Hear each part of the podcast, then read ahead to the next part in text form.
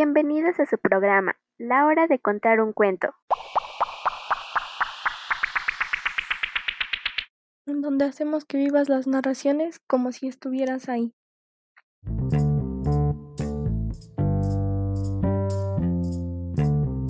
Gracias por acompañarnos el día de hoy.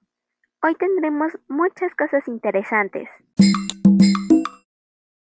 Comenzamos. En este programa hablaremos del poblamiento de América y el paso de Asia a América.